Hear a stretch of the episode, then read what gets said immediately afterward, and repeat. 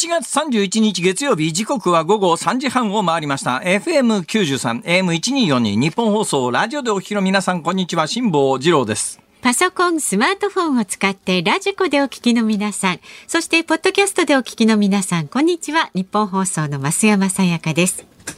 辛坊治郎ズームそこまで言うか。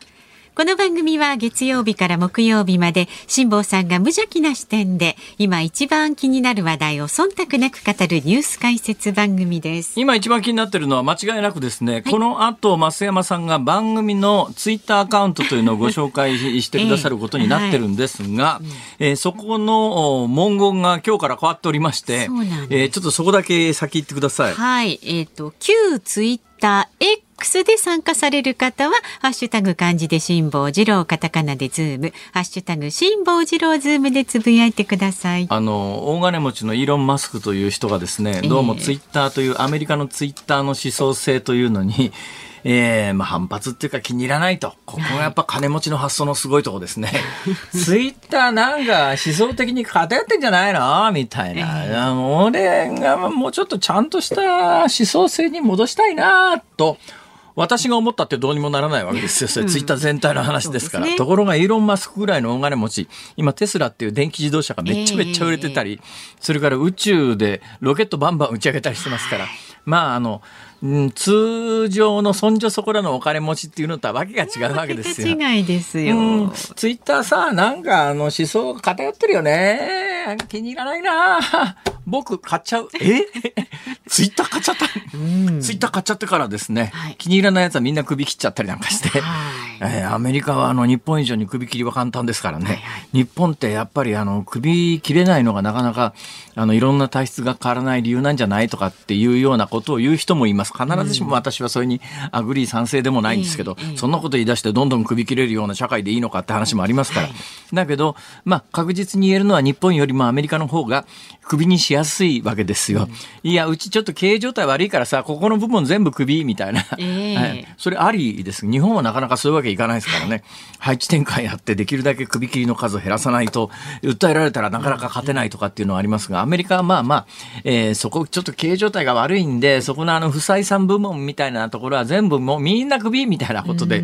割と OK だったりするんですが、ね。ツイッターも儲かっていなかったことがあって、イーロン・マスクというおっさんが乗っ取った後ですね、うん、とにかく従業員の数減らさないと、こんなもん持たないから、バッサッと半分ぐらい切っちゃったりなんかして。んで、どうもやっぱりその、人数が多くて、どうもやっぱりちょっと思想的にちょっと違うんじゃないかな、ということで、うん。僕の思想に合うツイッターにしちゃうよ、みたいな。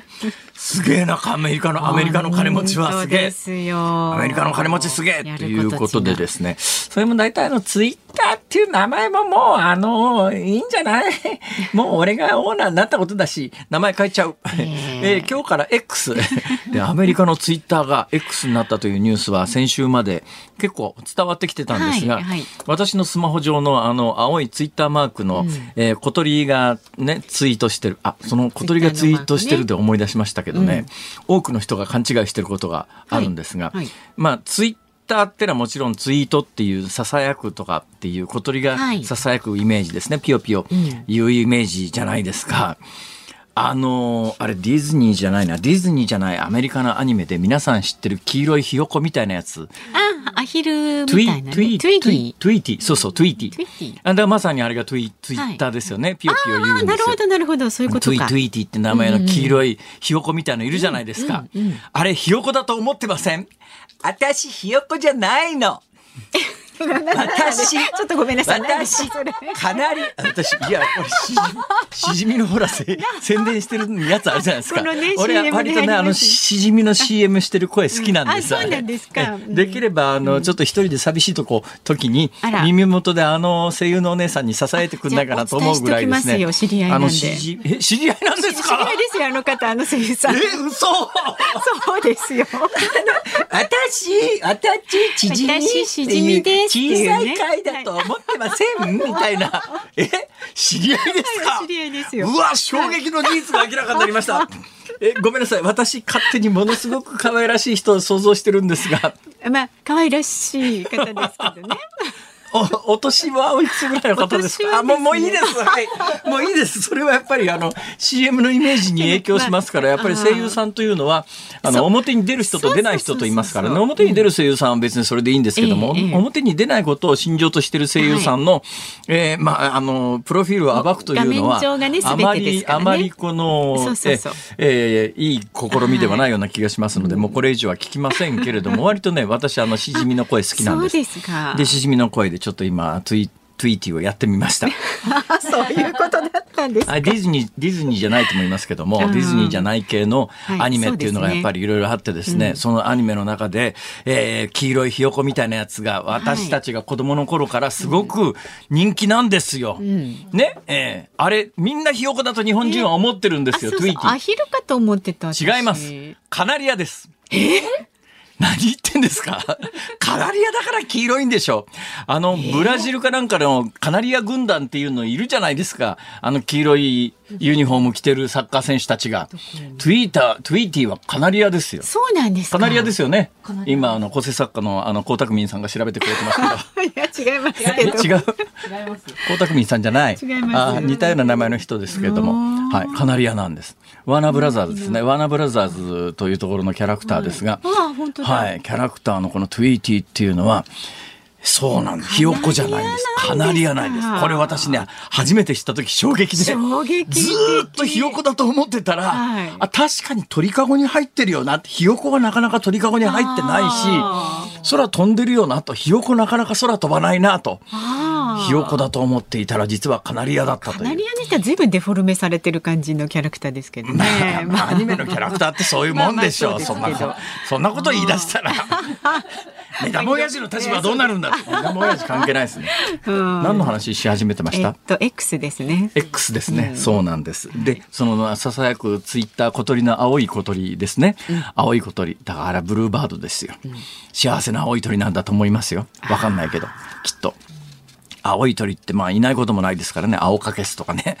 青い鳥はいますけども、はい、だけど多分ツイもともとのツイッターのあのキャラクターは多分幸せな青い鳥をブルーバードをイメージしてるんじゃないのかなと思いますけれども、まあ鳥がささやくように、えー、短文短文投稿サイトっていうんですか、うんうん、文字数決まっていて短い言葉でささやいてっていうようなところがイーロン・マスクが乗っ取ってですね、アメリカで、えもうあの全部やめ、もうあのロゴもやめ、え名前もやめ、もうあの名前 X にするからって言って、えー、で、イーロン・マスクなんかのツイッターの本社の上に X の巨大な看板ができちゃったりなんかして、えー、明るすぎるって近所からクレームが出たみたいなのがニュースになってますけど、はい。でも、それが先週の段階で、まだ私のスマホ上の青い鳥くんは残ってたんで、え日本はまた別なのかなと思っていて、今日オンエア前の打ち合わせで、今日あの、オープニングの増山さんのコメントで、あの、えー、ツイッターで支えてもらうところが、旧ツイッター X で参加される方というふうに、あの、コメント変わってますから、気をつけてくださいねって。えー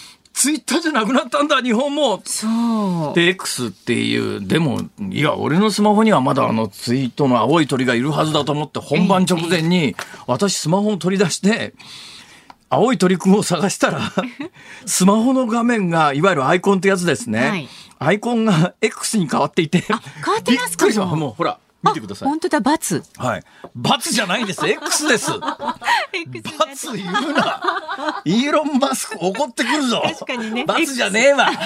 X だわって言って。はい。いうことで。えー、で、なんか X に衣替えしてからアメリカなんかでは、あの、ささやける文字数が増えたっていうような情報があるんですが、日本もこれ、アイコンが今日から私のスマホ上変わってるということは、今までの文字数制限も、日本も増えてる可能性はありますよね。ことなんじゃないでしょうか、ね、ちょっとまたあの正確なことが分かったらお伝えしようと思いますが、はい、ということで今までも私ねこれツイートツイートするときに文字数制限ギリギリまでこう書いてると、はいはい、うわでで2回に分けてツイートするとですね、えー、2回に分けてツイートすると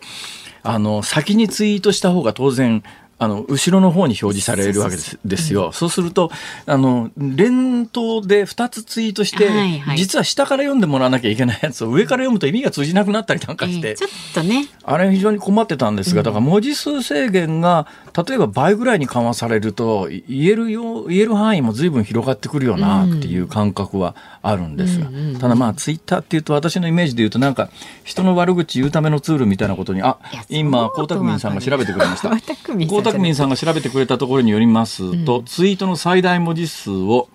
ええ、あ、これサブスクリプションサービスでお金を払ってる人の場合は4000文字。4000文字っていうと原稿用紙10枚分ですから、1大文章できますね。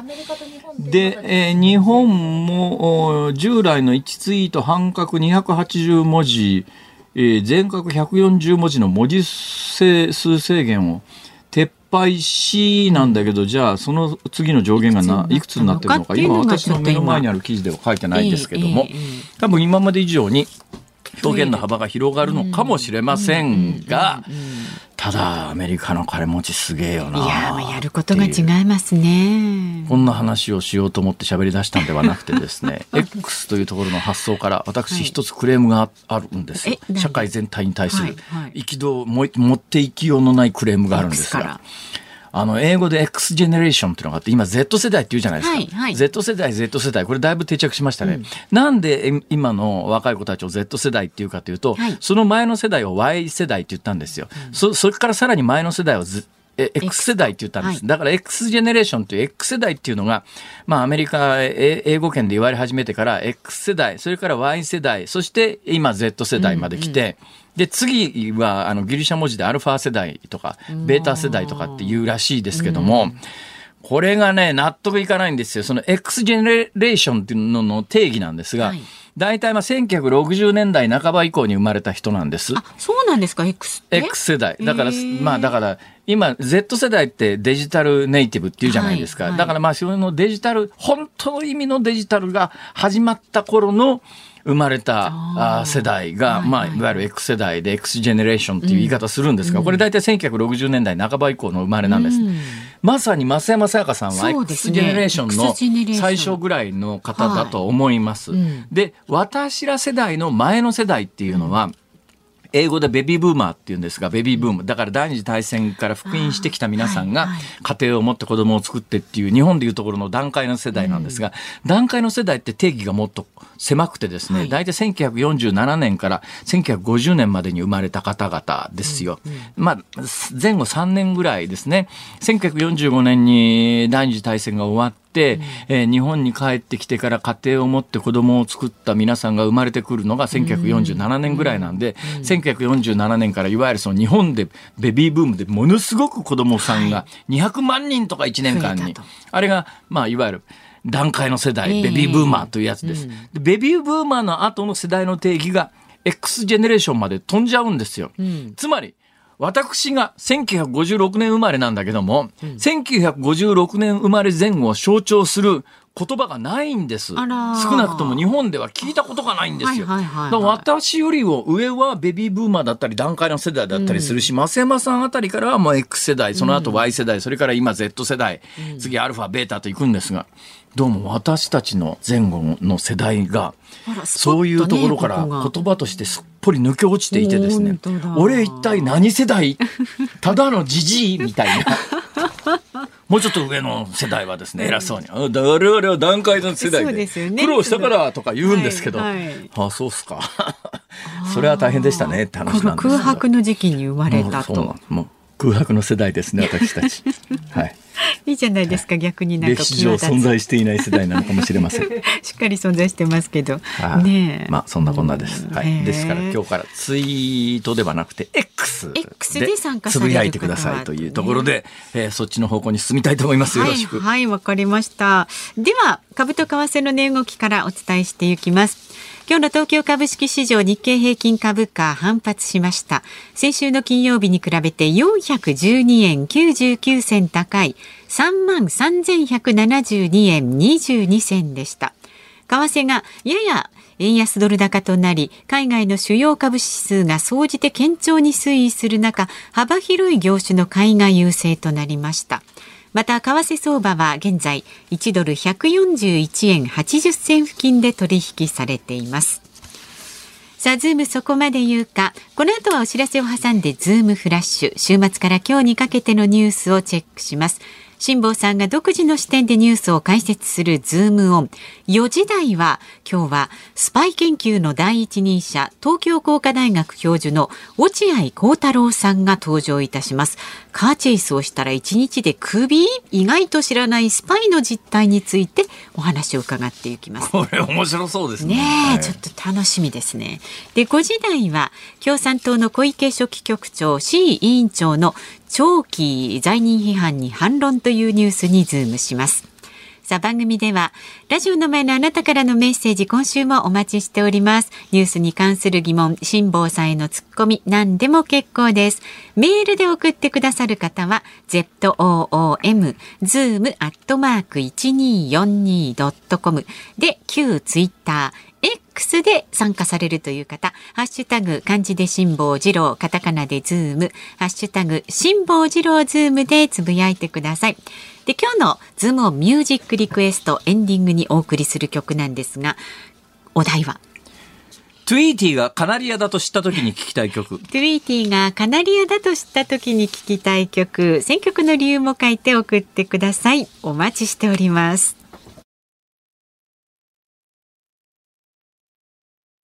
ニッポン放送辛坊治郎ズームそこまで言うか。このコーナーでは辛坊さんが独自の視点でニュースを解説します。まずは週末から今日にかけてのニュースを紹介するズームフラッシュです。日銀が28日の金融政策決定会合で大規模な金融緩和策を修正することを決めました。長期金利の上限を0.5%程度をめどとし市場の動向次第では1%まで上昇することも容認しますアメリカ政府は28日台湾に日本円でおよそ486億円規模の軍事支援を実施すると発表しました。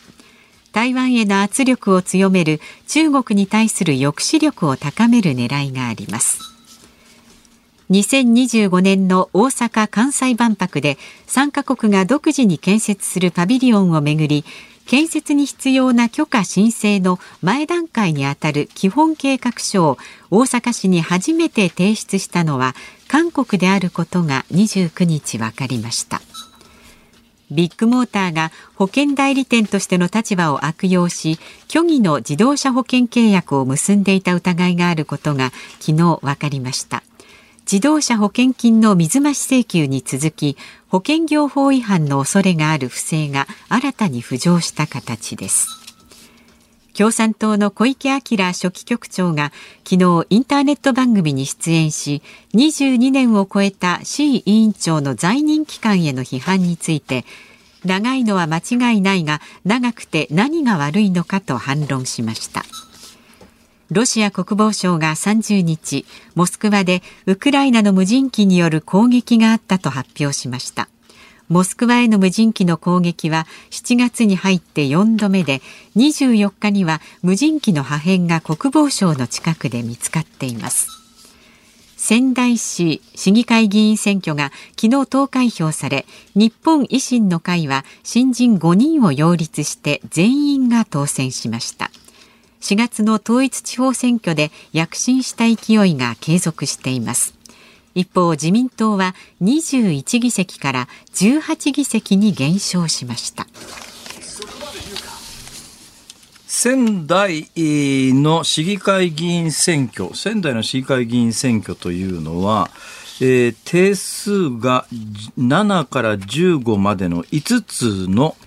まあ、これは中選挙区中のかな、まあ、大選挙区と中選挙区の間ぐらいですけども、まあ、だから、あの、その選挙で行われて、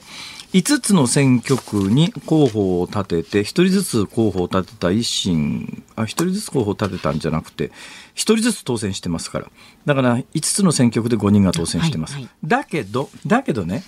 じゃあまあ、自民がまあ、あの、議席を減らして18なんだけども、維新が5なんですが、えー、立民、立憲民主が11、で立憲民主は、まあ、確かに最近の傾向で言うとですね、維新は東北が非常に弱くて、えー、やっぱり立民強いよねっていうイメージがあるんですが、はい、これあの、私 YouTube 辛抱の旅のニュース解説の中でも、この間、つい先週喋ったばっかりなんですが、はい、あの、世論調査すると最近立民よりも維新の方が常に支持率であるとか次の選挙で投票をしたい先でいる、あるとかっていうアンケートだと維新が上に来るんだけども、はい、でも実際選挙になるとやっぱり地方組織のうん、足腰の強さみたいなものが維新と立民では全く違うので立民はやっぱり旧社会党からずっと続く地方の組織がありますから、選挙の時やっぱりこの地方の組織って非常に大きな影響、大きな力を発揮するので。えー、まあ世論調査の結果の最近最新データだと立民より維新の方がほとんどの世論調査では上行ってるんですが実際選挙をやってみたらこの仙台市議会議員選挙で、えー、自民は18人議席をまあ、得てます。18議席を得てます。維新は5議席を得ましたが実は立民が11取ってんですね、うん、11取ってます。それから公明が9取ってます。で共産も6取ってますえー、ということで言うといわゆる世論調査の結果数字通りに議席が、あの取れるわけではないという一つ象徴的な話でありますが、ただまあ東北で今まで東北って維新が一番弱いと言われてたとこなんで、そこで、まあ、仙台はその中でもねえー、いろんな世論調査の中でまだ他の東北の地域よりは維新の支持率高かったんですが、それでもやっぱり、えー、5つの小選挙区で1人ずつ当選したというのは、えー他の政党にとっては脅威だろうなと思います。その一つ前です。はい、えー、ロシア国防省がモスクワでウクライナの無人機による無人機による攻撃がありました。これあの新聞に、えー、写真が出てますけれども、モスクワのビルの、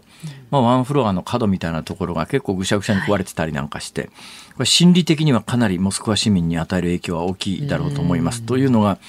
なんだかんだ言ってもモスクワで普通に生活してる人にとってはウクライナにおける戦争って遠いところの戦争で自分たちの生活には関係ないよねっていうそういうイメージそういう特別軍事作戦だしってプーチンの言い方をそのまま信用してる人もいるんですがそういう人たちの間に自分たちが目に見えるところのモスクワの市内のビルがえー、軍事攻撃をされてワンフロアの端っこの方とは言いながら結構ぐしゃぐしゃに壊れてるよねっていう映像は、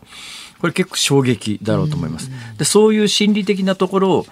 まあ、今回別にウクライナがあのこの無人機の攻撃をやったと発表しているわけでもないし確定しているわけでもないですが、まあ、それはもしかするとロシア領内のえー、反ロシア派がやった可能性もあるし、えー、まあまあ人々によるウクライナと独立した勢力の犯行である可能性もありますけども、はいうん、でも、まあ、ウクライナの意図としては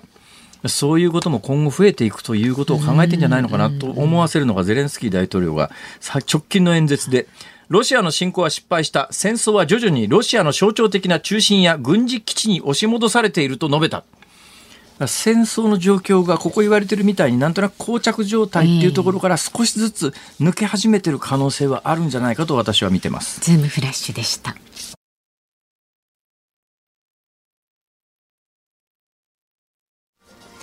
7月31日月曜日時刻は午後4時を回っています。今4時4分になったところですね。はい、ニッポン放送から辛坊治郎と増山さやかでお送りしています。ズームそこまで言うか。今週もご意見いただいております。はい、皆さんありがとうございます。ありがとうございます。まず市川市の62歳の野菜肉さん、女性の方ですね。トゥイーティってカナリアなんですか？知らなかったわ。45年前に当時高校生だった姉の友人にお顔がトゥイーティによく似ている女の子がいて、あだ名がひよこちゃんだったことを思い出しました。そうですね。多分日本人の大抵多くの人はひよこだと思ってるはずです。思ってた。まあ、ちなみにこの方、私も姉もひよこちゃんも辛坊さんと同じ空白の世代です。ベビーブーマーでもなく。X ジェネレーションでもなく。そうやって分けるとねどうしたらいい？なんかちょっとかっこいいことマジンガー Z 世代みたいな。いやいやいやいやいや。なんでマジンガー Z なんだ そうですよ。なんか考えてみてもねいいかもしれないですけど。あのそうだな英語とかギリシャ語だからね。今、はい、XYZ 英語じゃないですか、うん、で次アルファベータでこれギリシャ語じゃないですか、うん、なんかそういうんじゃなくて日本語でもいろは世代とかなんかそういういいじゃないですか。なんか雅な感じで、イノシカ町とか。はい。はい、えー、中央区の銀バードさん先週私はパスポートの更新で有楽町の東京交通会館へ行きました、ね、近所ですね。駅前のね、はい、えー、この日本放送のご近所さんです。そうはい、2階のパスポートセンターへ行くと入り口からフロアの真ん中まですごい人混みじゃないですか。皆さん新規や更新の手続きで並んでいました。そして行列の最後尾は2階の階段から地下へとつながっていて皆さん何時間待ちだったんでしょう。で私はマイナンバーカードのアプリマイナポータルでオンライン申請をしていてパスポートを受け取るだけなので5分で済みました。なるほどね。ね。マイナンバー関係いい評判がないイメージだったんですが今回ばかりはありがたいと思いましたと。まあ基本的にその健康保険をどうするかっていうね、えー、いろんな問題は噴出してますけれども、はい、やはり年金の消えた年金問題で明らかになったように日本人をナンバリングせずに管理するのはこれだけ人口の多いところでは無理なんでだからといってちょっと今回のマイナンバーのシステム作りは急ぎすぎて、いろんなところにバグ出ちゃったなっていう感じは私は持っておりますが、ただまあ、あの、ナンバリング自体はね、もうそれは不可避だと思いますよ。どこまでの情報をそのナンバーに紐付けるのかというところはやっぱり民主主義国家ですから、そこは国民が決めると、そういう国でありたいと思います。はい。さあ、まだまだご意見お待ちしておりますので送ってください。メールで送ってくださる方は、ZOOM、ズームアットマーク1 2 1242.com、旧ツイッター X で参加される方、ハッシュタグ漢字で辛坊治郎、カタカナでズーム、ハッシュタグ辛坊治郎ズームでつぶやいてください、えー、ちなみに増山さんのスマホはまだ、まだね、あの青い鳥らしいです。のまんまなんでなんですかね。おかしいな。なんかそこだけ時間が遅れてるんじゃないですか？いや幸せをここに溜め込んでるんですね、青い鳥でね。自分ばっかりずるい。独り占め状態ですよ、もう。さあ、そして今日の番組のエンディングでお送りするズームオンミュージックリクエストのお題は、トゥイーティーがあのね、可愛らしいキャラクターですね。黄色い鳥の。トゥイーティーがカナリアだと知った時に聴きたい曲です。選曲の理由も書いて、ズームアットマーク 1242.com まで送ってください。さあ、この後はスパイ研究の第一人者、東京工科大学教授の落合幸太郎さんが登場いたします。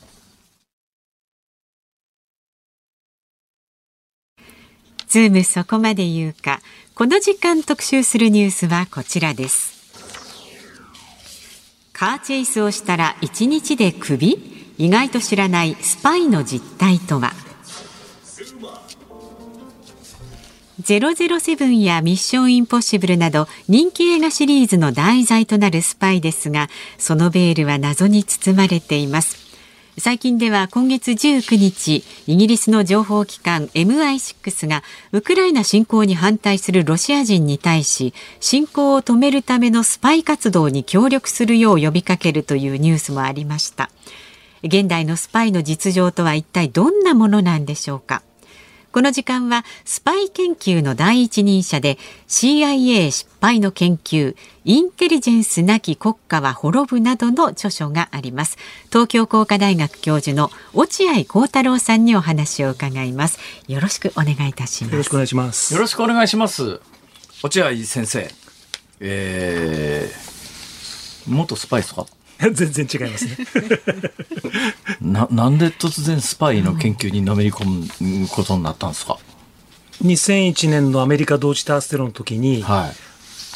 興味を持ちまして、ええ、そうするとあの時までの日本ってものすごくいい加減だったんですよ。はあ、今はもう私よりずっと立派な若い研究者がいますけれどもあの頃って CIA の友人がとかいう明らかに怪しいジャーナリストの言うことが 当たり前に聞かれてて、あれ絶対持ってますよねっていうレベルだったんですよね。CIA の友人だと公言する人は CIA の友人では多分ないだろうということです。おっしゃる通りです。はあ、あの、この世界の格言があって、ええ、真実を知る者は語らず、なるほど真実を知らない者だけが語る。なるほど。一番怪しいパターンですよね。なるほどね。いや、私ね、CIA に関してはですね、まあ、実体験がいくつかありましてね、あの、大阪にアメリカ総領事館っていうのがあるんですよ。それでアメリカ総領事館のある日本人職員と話してて、ちょっとアメリカの当時、まあ民主主義国家だから別に政権批判するのはいいだろうと思って、政権批判みたいなことをその職員アメリカその総領事館の中でし始めたらその日本人がですねあの手で私を制して手元の文字でその話は外でしましょうって言ってそれで会話はそこで中断されてで外に行ってあの全然違うレストランで話をしながら何なんですかって聞いたらあのねとにかくあそこの総領事館での会話は全部盗聴されてますから 全部ともう100%盗聴されてますしあのアメリカ人の職員の中でも必ず CIA の人間はいるんだけどもどの人間が CIA だかは誰も知らない。だけどいるのは間違いないっていう話をしてあらまあ 大変なことになってんだなこの国はと思ったことがあったんですけど。そういうのは普通なんですか？そうですね。今のお話で言うとどの人が CIA かあの大使館の中に間違いなくいますけれども、ええ、どの人がっていう話は私が聞いたのは私も実体験があるんですけれどもお金の使い方で分かるっていう人がいます。例えば辛坊さんその時例えば私も経験あるんですけどランチご馳走してくれた時に、ええ。1000円とか2000円の普通、安いランチをご馳走してくれるのは、本当にアメリカ国務省の外外交官。はいはい、3000円とか5000円のステーキご馳走してくれたら、あの、交際費別枠の CIA だから気をつけろって言われました。で私、一緒に飯食った相手は、高いランチご馳走してくれたんで、それは CIA の人です。可能性高いんです。戦後日本で、えー、有名なあの、まあ、ジャーナリストじゃなくて要するにメディアの経営者みたいなのであるいは政治家で有名政治家であまあ、CIA と関係が深かったんじゃないのと言われてる人は複数いますがいますねそれは本当の話ですかね大体ほぼ定説じゃないですかね。でもそれはソ連も同じことやってましたから、ええ、ソ連が社会党で CIA が自民党と関係持ってた。あのそれで言ったらソ連が崩壊した時にあのソ連から文書がいっぱい出てきた中で、例えばベトナム反戦運動等に関わっていた我々の感覚でいうと普通の市民運動家だと思われてた人たちが実はソ連からかなりの金が流れていたと。だからおそらくだ KGB の傘下にいたかどうかはともかくとして少なくともあのソ連の工作資金がかなり流れ込んでいたというようなことも実態が出てきたこともありますがそういうのってそういうタイミングじゃないとなかなか出てこないですよね。そうですねソ連が崩壊したから出てきた話ですよね。で今日本にどのぐらいスパイっているんですか？何百人は咲いていますよね。はあ、どこの国が多いんですか？言わなくても分かると思うんですけども日本の北にある2つの大きな国あと小さな国、はい、この3か国が多分一番多いんじゃないですかね。ごめんなさい分かんない。まあだから常識的に考えて、ええ、中国、ロシア、はいはい、北朝鮮、はいはい、だけど、今の CIA の話もありますけども、アメリカは同盟国ですけど、ええ、同盟国のアメリカだってちゃんと送り込んでるし、それは韓国だってイギリスだってみんな同じですよ。ちょっと聞いて聞いていいですか？あの映画の中に見るスパイっていうのはですね、えー、ピストルを日常的に持ち歩いていてバンバン人殺すじゃないですか。ああいうことはしてるんですか？ああのすごくいい質問していただいたんですけど今日一番それ言いたかったんですけど、ええ映画やドラマであるカーチェイス、はいはい、あれはないんですよ、基本的に。はあ、つまりお約束で、ええ、なんか、2人のスパイがスピード違反して、車線無視して、信号無視して、露店の野菜がひっくり返されて、そうですね。大体露店の野菜はひっくり返りますね。不思議に人は死なないけど、車が何十台もぶっ壊される。あれあったらニュースになるでしょなります、東京でもモスクワでもニューヨークでもウィーンでも。でも一度も聞いたことないじゃないですか。あれないんですよ。ニュースになっちゃいけないわけですね。いや、ニュースになって、実際になってないんです。ああいうカーチェイスはないんです。もっと地味なカーチェイスはあるんですね。どういうですか？例えばモスクワの話ですけれども、ソ連の時代ですけれども、ええ、元 CIA のスパイが書いてたのは、えー、協力者に会いに行くんだけど、え、その大使館出た瞬間に尾行されると。はい、だけど、その尾行を巻いていかないと、協力してくれるソ連人がすぐに捕まって死刑になりますから、はいはい、巻いていかなきゃいけないんですよ。で、シミュレーションしたんですね。車で出ていくと、KGB が後ろから車で追っかけてくるんですけれども、はい、その時に、えー、車間距離をある程度取ってるんで、小さな道でカーブになると一瞬死角になりますよね。はいはいはい、その時に飛び降りて、ええ、奥さんに運転させておくんですけど、え、助手席から飛び降りて、それで映画とかドラマだと、なんかマネキン人形かなんか立ってそうじゃないですか。ほら、飛び降りていなくなってるんだけど、いるように見せる。ところが、実験やると、車で、2台の車で見てるから、自分の車の後ろのミラーもあるし、後ろから追っかけてる車もミラー越しに見るから、ええ、マネキンいらないって。なるほど。あの、ぺったんこのベニヤ板が置いてあれば、後ろの車からは人が降りたのすぐ分かんないんですって。そうやって飛び降りて巻いたと。こういう地味なカーチェイスはあるんだけど、あの映画に出てくるようなカーチェイスはないんだと。派手なアクションがない。だって一度も聞いたことないでしょ、えー、どこかの街で2台の車が暴走して、あれあったって一度もないんですよ。でもね、あの、人殺すことに関して言うと、KGB のスパイがですね、あの、傘の先に仕込んだ毒薬みたいなやつをプスって刺して、えー、殺しましたみたいな話は表に出てきてるじゃないですか。ということは、スパイも本当に映画、まあ映画のように、あれだけ大量にバンバン殺すことはないですけども、んあの実際殺人まで手を染めるようなスパイもあるわけででしょ？もちろんゼロではないです。ただし面白いのは、ええ、これも映画と全然違うんですけども、多分間違いないんですが、アメリカとソ連、今はアメリカとロシアですけども、え、激しいスパイ戦争をやってますけれども、はい、お互いに相手を殺さないっていう不分率はあるみたいですよ。ほあのアメリカが殺したとかロシアが殺したとかソ連が殺したって、ええ、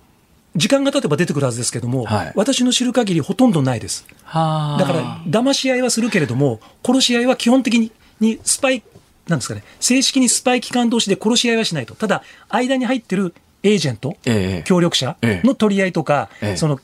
自分の国の国民が裏切ったら、それを、なんていうんですかね、処分ってどう言葉使ったらいいのかだけど亡き者にするはあるかもしれないけど昔々にあのイスラエルのスパイ組織にモサドっていうのがありますね、はい、モサドがヨーロッパで結構あの殺人もやってたみたいな話が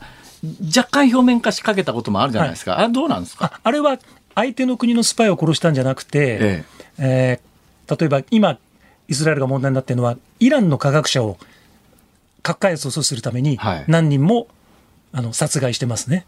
はあ、あの4、5年前ですかね、すごかったのは、やっぱりイランで科学、核開発の、えー、指揮を執ってる高名な科学者が殺害されたんですけれども、えー、これも報道ベースで確認されてるから間違いないと思うんですけれども、えー、奥さんと一緒だったんだけど、車で旅行に行くかなんかで走ってたら、えー、なんか妨害する車があったんで一旦止まったらその車に向かってマシンガンが乱射されたと。はあ、ところが乱射したバンには誰も乗ってなかったんですよ。はあ、リモートコントロールのガンで殺して、しかも報道によると、そのターゲットだったイランの科学者だけに命中して、奥さんは無傷だったって。あらまたこれ映画ですよね。でも現実に追いついてるみたいです。はあ。よくあの映画の中ではスパイって小道具使うじゃないですか。ペン型のまあ、ペン型のピストルみたいな、えー、あるいは機関銃のついた車とか、あの、まあ、それちょっと007とミッションインパッシブル見すぎだろって言われるや、その通りなんですけど、ああいうのないんですか？あれはあります。あるんですか、で今考えると笑っちゃう話たくさんあって、ええ、催眠術やろうとしたり、あるいはリモートコントロールで、アメリカはソ連の共産党書記長、ええ、ソ連はアメリカの大統領の心の中読 読んだりとか。呪い殺すみたいな話ですうまくいったらマインドコントロールできないかとか、はい、真剣にやってましたからあと UFO も調べてたのはつまりお互いにアメリカもソ連ももしかしたら UFO って相手の国の秘密兵器じゃないかって疑心暗鬼になってたわけですよね。いやだけどそれマインドコントロールであの呪い殺すみたいなことになると冗談ですけどもアメリカなんか民主主義で民主主義は非常に選挙で物事が動くっていうのはある意味脆弱でもあるわけでそれは大統領の心が動かせなくても、あの手この手で今これだけデジタルの時代ですから、えー、民意を動かすような再考することはできそうですね、これは。実際ロシアやってるんじゃないですかね。あの2016年のアメリカ大統領選挙の時は、やっぱりトランプ大統領を勝たせようと思って、フェイクニュース流したり、いろいろやってたこれも定説です来年の大統領選挙も危ないし、近々で言うと、台湾の総統選挙なんかも、中国がまあ、台湾と中国だと、まあ、言語が違うとは言いながら中国語ですから、うん、そうすると仕掛けやすいというところもありますよね世論の誘導で。ただ中国対台湾になるとちょっとでもバレたら台湾の人はますます中国嫌いになりますからなかなか難しいと思いますけど、ね、相当慎重にやらなきゃいけないって話ですか、はい、いや私ねそのまあ変になんかそういう映画の中のスパイみたいなものが好きなもんですから例えばあのカメラでもですねあのカメラやる人はご存知だと思いますが昔ドイツにミノックスっていう小さなカメラがスパイ用のカメラみたいな9ミリの幅のフィルム使うやつが、これ私一時期凝ってですね 家にミノックスのカメラが大量にあったんですけど実際にそういうスパイグッズみたいなやつってどっかで手に入ってですね なんかなんとか先生の力でならないもんすか？アメリカに行くとスパイミュージアムってありますからそこに行くと見ることはできますけどね。それは本当のスパイの？あ昔使ってたものはちゃんと置いてあるみたいです。どんなものがあるんですか？あのカメラの話もありましたし、えー、あとそこにあるかどうか分かんないけど本当に面白い小道具っていろいろ作ってたんですよね。例えば昔あったのは CIA だったと思いますけど相手の国の施設に忍び込むときにその番犬がいたりしますよね、はいはい、そうすると番犬を機能させないようにするなんか特殊な香水を含んだ肉とかなんかそんな開発までやってたってはあ。家に忍び込む時に犬になんか食わすわけですね。あとアメリカが失敗したのは猫に盗聴器つけて、ええ、ワシントンのソ連大使館に忍び込ませようとしたんだけどバレちゃった？通りで引かれて死んじゃって、あらまあ、1回でおしまいっていうなんか笑っちゃいけないような。かわいそうですね、えー、そんななんか冗談みたいな話。実話みたいですね、えー、でそのスパイでいろんな情報を手に入れるということってどの程度重要なんですかね？あこれ難しい質問ですけれども、えー、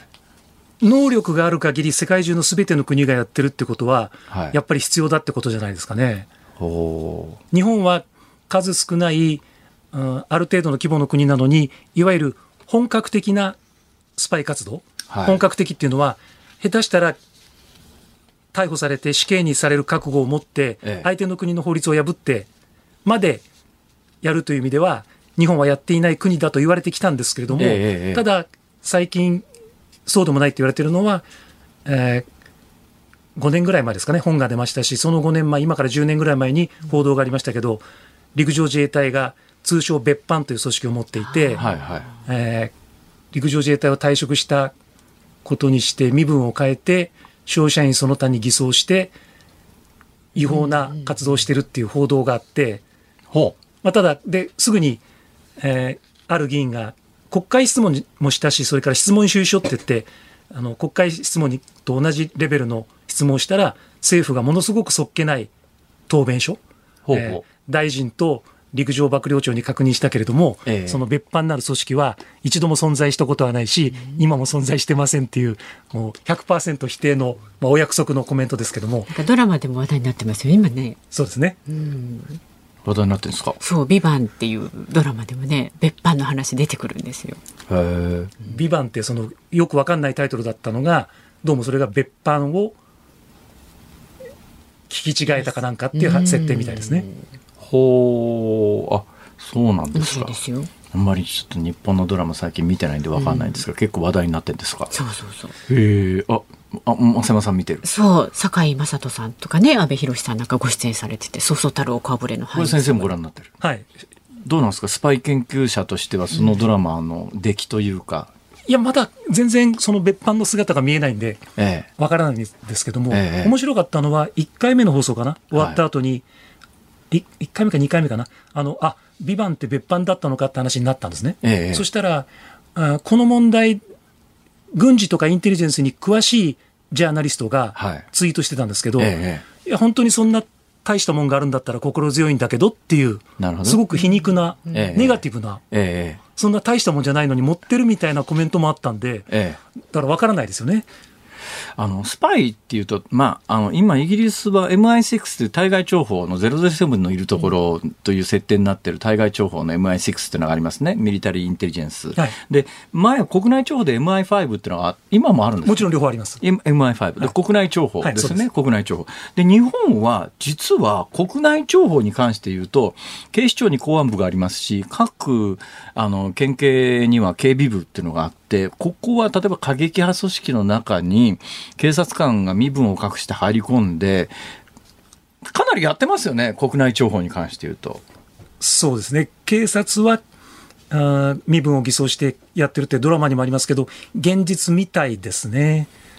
あの結構ね、だから国内情報の、いわゆるその過激派、右翼、左翼の過激派、両方あるんですが、そういうところに、あの、まあ、公務員つうんですか？が潜入して、国内情報はやって、だからまあそういう情報の頂点に立つのは内内閣情報調査室っていうのがありますけれども、うんはい、国内情報に関しては結構、あの、情報が厚い国なんじゃないかっていう私感覚をこの商売40年やって持ってるんですが、ただ対外情報に関して言うと MI6 がやってるような仕事に、あるいは CIA とか FSB とか KGB とかモサドがやってるようなことに関して言うと、まあ、心もとないんじゃないのっていう感覚はあるんですが、先生どうですか？例えば今、名前の出た内閣情報調査室、はい、通称内調で、日本版 CIA なんて言われますけども、ええ、CIA が2万人ですけど、え、内調は200人ですから、100分の1ですよね。でしかも、内調の悲しいところは、情報機関と言いながら、あそこは外国に一人も人出してないんですよ。警察とか、他の役所から情報をもらってるんですよ。そうですね。内調の室長って元警察官とか多いですもんね。全員、そうです。ですね。はいえー、だから、手足を持ってない世界で稀に見る情報機関？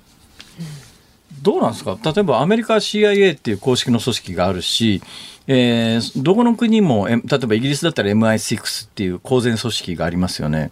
どうなんですか？日本はそういう公然組織は法律の枠組みの中で作れないもんなんですか？いや、法律の問題じゃなくて、私の印象では政治家が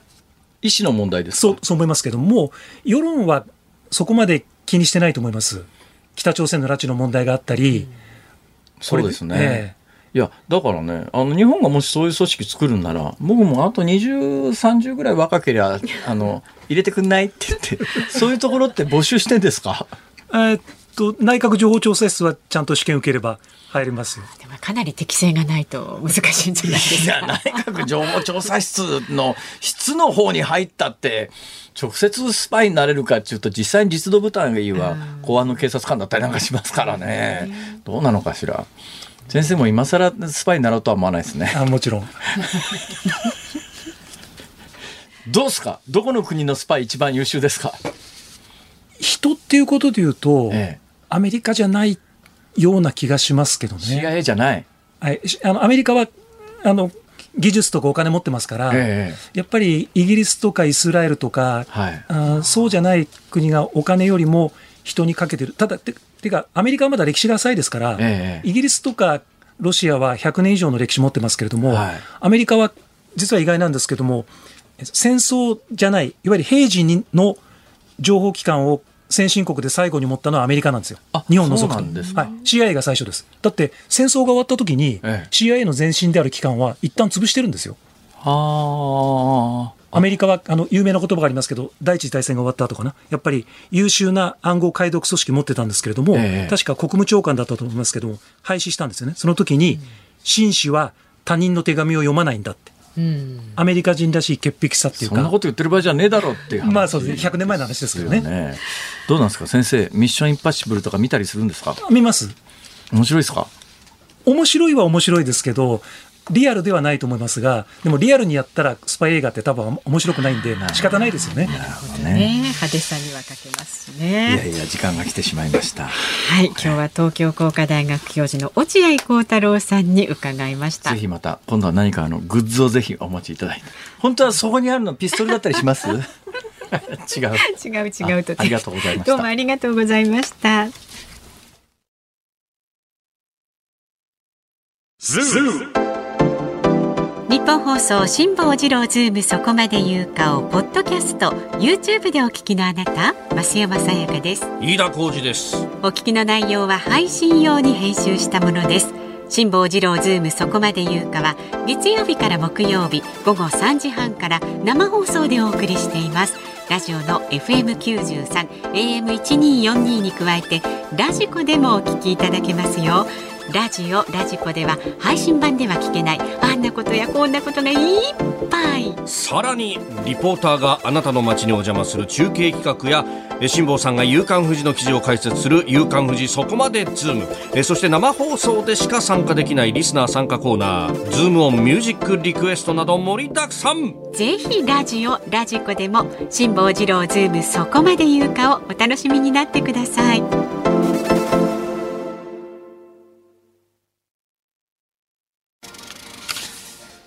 月31日月曜日時刻は午後5時を回りました。こんにちは辛坊治郎です。こんにちはニッポン放送の増山さやかです。辛坊治郎ズームそこまで言うか。5時を過ぎましたのでズームオンミュージックリクエストをご紹介してまいります。今日のお題はトゥイーティーがカナリアだと知った時に聞きたい曲。あのね、えー、キャラクターの黄色いワーナーのね黄色いひよこちゃんみたいなキャラクターです、はい。はい、えー、栃木県の46歳男性ビッグマウンテンさん、はい、リクエストはタンポポの恋をしちゃいました。お願いします。あの、タンポポっていうのは石黒彩さん、飯田香織さん、矢口真理さん、加護愛さんという4人ユニットモー。ムスのね。で、理由は、トゥイーティーの身長がタンポポ一本分だからです。そういう設定なんですか、えー、ちなみに体重はショートケーキ一個分だそうです。可愛いですね。これ体重をなんかショートケーキに例える。なるほど。ね素敵。カナリアだと大体そのぐらいのサイズかもしれないですね。ですかね。まあ、カナリアもヒヨコもサイズ的には一緒ぐらいですかね。まあそうね形が違うっていう感じだと、はい、足立区のシェルドンさん44歳男性は仕事をしながら拝聴しています。トゥイーティーがカナリアカナリアといえばブラジル。そうですね。カナリア軍団。ブラジルといえばサンバでしょう。うん、マツケンサンバをリクエストします。サンバまではあれですけど。ね、サンバときたらマツケンサンバか。そうそうそう。えー、上尾市44歳のラジオネーム小日正さん。はい、トゥイティがカナリアだと知った時に聞きたい曲は桂木由紀さんのカナリアン。え？いやボヘミアンって突っ込んでください。いやいや、うんしか合ってないし、あんしか合ってないし、それ。あんだけです。ええー、カナリアン。相当無無理ですね、それ。ありがとうございます。えー、天然横ママさん、千葉県市原市64歳はですね、まあ、カナリア、鳥、シンプルすぎますが思い浮かんだのが杉田薫さんの鳥の歌。ああ杉田薫さんにそういう曲ありましたね。ありましたありましたドラマのね、うん、主題歌だ、ね、ちなみに、えー、江沢民さんは情報を回してくれまして、さんね、えー、ひよこはおよそ6センチから7センチ、カナリアは10センチから12センチ。あまあちょっとやっぱカナリアの方が大きい。の方が大きい。知らんがな。はい、いや細長い。埼玉県富士見市のリアル生ハゲさん58歳の男性は。松田聖子さんでかなりとにかくいい曲だし当時の聖子さんの声も可愛いです。しじみちゃんのだろうな多分。から来てるんですね、はい、と思います。しじみちゃんの声好きの辛坊さんにも気に入るんじゃないかなと思いました。だからしみじししみじじゃねえや。しじみですっていうね。しみじって何それ失礼しました。え、あのえ、あのしじみちゃんは増山さんのお友達だということが分かりました。はい、声優さんね。増山さんのお友達ということは、うん、えー、推定年齢も大体推定できたりなんか。私より若いですよ。あ、ね、そうですか。はい。はい、増山さんも十分若いいや、そうですか、はい、ありがとうございます。神奈川県六十歳のますみさん。はい。トゥイティがカナリアだと知った時に聞きたい曲ということですがカナリアと言いましたらこの曲しか浮かびません。これ私もね思いました。大滝詠一さんカナリア諸島にて。うん。どんな曲だっけ？聞けば聞けばわかる。聞けばわかる。わかりました。じゃあ聞いてみましょう。本日のズームオンミュージックリクエスト。大滝詠一カナリア諸島にて。はい。じゃあエンディングでお送りいたしますのでねお楽しみにさあ、ラジオの前のあなたからのメッセージは24時間お待ちしておりますので、メールで送ってくださる方は、zoom、zoom アットマーク 1242.com で、えー、書いて送ってください。お待ちしております。また旧ツイッター X で参加される方、ハッシュタグ辛坊治郎ズームでつぶやいてください。旧ツイッターって言わなきゃいけないの。ちょっと面倒くさいですね。単に単純に X でつぶやかれる方とかいうふうに言うのかな。まだ1週間10日1か月ぐらいは当分旧ツイッターって言い続けるんだろうな。でもツイートするとかリツイートするっていう言い方も変えなきゃならないじゃない。いやだから X するとかリ X するとかにならないとそれはまずいんじゃないの？ますますなんかちょっとまだね不慣れなツイート自体はどうなんだろう。ささやくだから短い文章で上げるという意味だからツイッターだからまあだけどツイッターだからツイートだツイートだもんね、うん、X だったらやっぱり X する？X する？X する？なんか。そして X の日本法人は x ジャパンありかそれは。どうなんでしょうか。さまざまな疑問がね浮かびますがね。はいそのうち解消されるのではと思います、えー、ご意見お待ちしております。ざっくりしてんな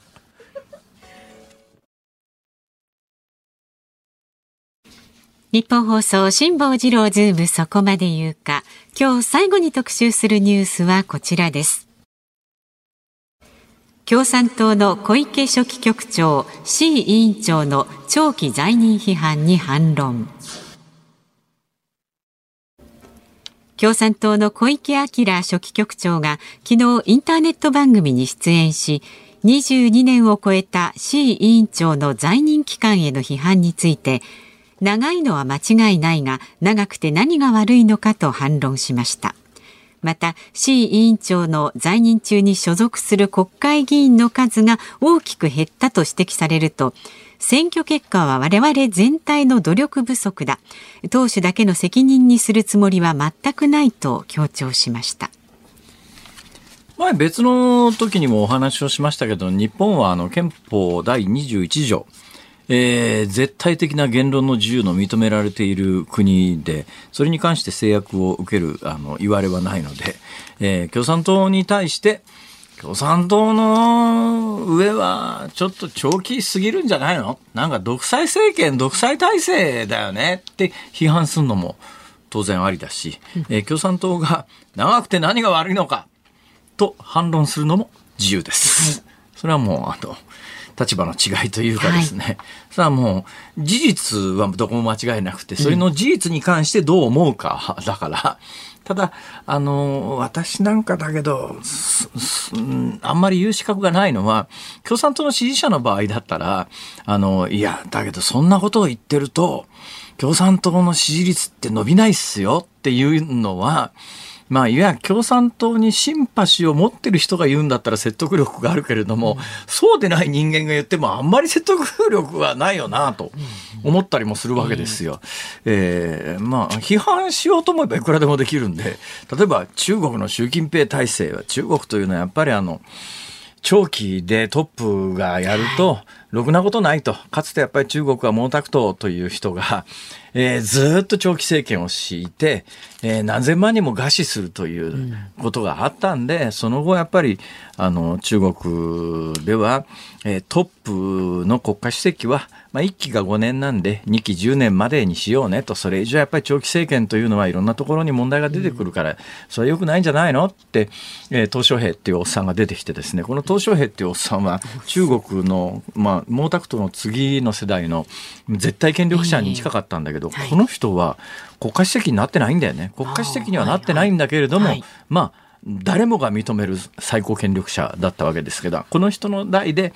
いやもうちょっと2期10年ぐらいまでが限度じゃない。それ以降それがずっと守られていて2期10年までだったんだけどそれを全部ひっくり返して今の習近平は今3期目に、ね、3期目の15年目に突入して、でこのままいくと大体あの2期10年なんだけど1期5年やったタイミングで次、あと5年しかやれないので、え次5年やったら、あの、誰、次この人ですよっていうような感じの雰囲気出すんですが、えー、習近平は今15年、10年終わって次の15年のユニットに入ってるんだけど、はい、その10年の時に、次の15年やったら誰かっていうところの人選を行っていないので、えー、このおっさん、死ぬまでやるつもりなんじゃないかって。と世間は世界はそう見ていて、さやっぱり長期の独裁政権はよくないだろうと、あの政治の格言でえー、権力は腐敗すると。絶対権力は絶対に腐敗するっていう格言があるんだけどやっぱそれだけ長い長期政権っていろんなところに問題があるよね私の持論なんですけど、うん、あの結構日本では地方自治体で地方自治体って基本4年がユニットですよね。統一地方選4年ごとだから、えー、4年がユニットで2期で8年3期で12年。はいで、この間、あの、明石市長だった泉さん、はい、泉房穂さんという方にここの番組にゲストで出ていただいた時にも話をしたんだけど、うん、泉房穂さんは12年で辞めてるわけですよ。はい、まあ、いわゆる3期ですね。4年かける3期。私ね、これが限界だろうと思います。で、私の持論で言うと、2期8年やって何の成果も出せないような、うえー、首長はやめてしまえと。まあ、あの、才能ないんだから、害の方が大きいと。だからやっぱり役所の中で長期政権が続くとどうしたってその人がずっとやってるような顔色見ながら、まあ、えー、政権運営の下、下の人間がそうなってしまいますから、やっぱ首長というのは、まあ、2期8年、まあ、100歩譲っても3期12年までが限度で、なんか長期政権で、日本の歴史で言うと、30年とか40年とか首長やってる人いますからね、そうすると、その役所全体が自分が就職して退職するまで、市長ずっと同じ人だったり、村長同じ人だったりするわけで、それはやっぱり、組織として歪みが出るだろうと。うん、いくら優秀だっつうだって、40年も一人でやってたら、うん、よっぽど他に人がいないのかって話じゃないですか。3期を務めたあの、先ほどの泉房穂さんは、来週ゲストだそうです、ちなみに。あ、そうですか。はい。え、えーあ、よかったっていうか、まあ、今別に悪く言うつもりなかったけど、ね、増山さんの時々こういうアドバイスはとっても役に立って、今から私が悪口言おうかなと思って、モーションを起こした瞬間に間髪入れずに、あの、言うなよ、こら、みたいな。予知能力というかね、の場合は、まあ、あの、泉さんに関しては悪口言うつもりはなかったんで大丈夫ですよ。まあ、2期3、3期12年で辞めてますから、その点においてもクリアですから。それで言うと、やっぱりね、その組織って他に人いないの？っていう。で、いくら優秀な人だって、やっぱ年齢とともに、私もね、えー、そこそこの年齢だから考えるんですけど、やっぱりそこの場所に居座っちゃいかんだろうと、やっぱ次の世代育ってこないし、うんうん、ある程度のところでやっぱりね、バトンタッチをするということが、組織、組織自体の新陳代謝も促しますし、はい、新しい支持者を増やすという意味においても、トップの顔色が変わると、あの、いくら優秀だっつうだって他に全く人がいないっていうような組織はやっぱり組織が問題なんで、うん、だから、あの、10年、20年、まあ、共産党ってそれで言うとね、共産党自体の歴史も長いですら、共産党って100年、この間100年を迎えたのかな。だから非合法時代から含めると100年にになる。長い政党なんだけど、やっぱトップが、これやっぱり中国や旧共産圏の多くの国が独裁に移行していっちゃうのと、かなり似たので、結構組織的な例えば5年ごとになんなんかこう組織のうん区切りをつけて、えー、でその会議の名称も中国の会議の名称っていうか、まあ、共産政権ってどこの国でも同じような名前を使うんですけども。えーなんなんとか南中第7回南中総会みたいな、そういう言い方、はい、うんも含めてですよ。私の感覚で言うと、えー、長いのはも間違いないが、長くて何が悪いのか、とおっしゃる権利は共産党の幹部にはあります。はい、が、そんなことを言ってると、多分、未来はないんじゃないかな、という私が言う権利もあるだろうと思います。まあ、そうですね。はい、はい、ズームオンでした。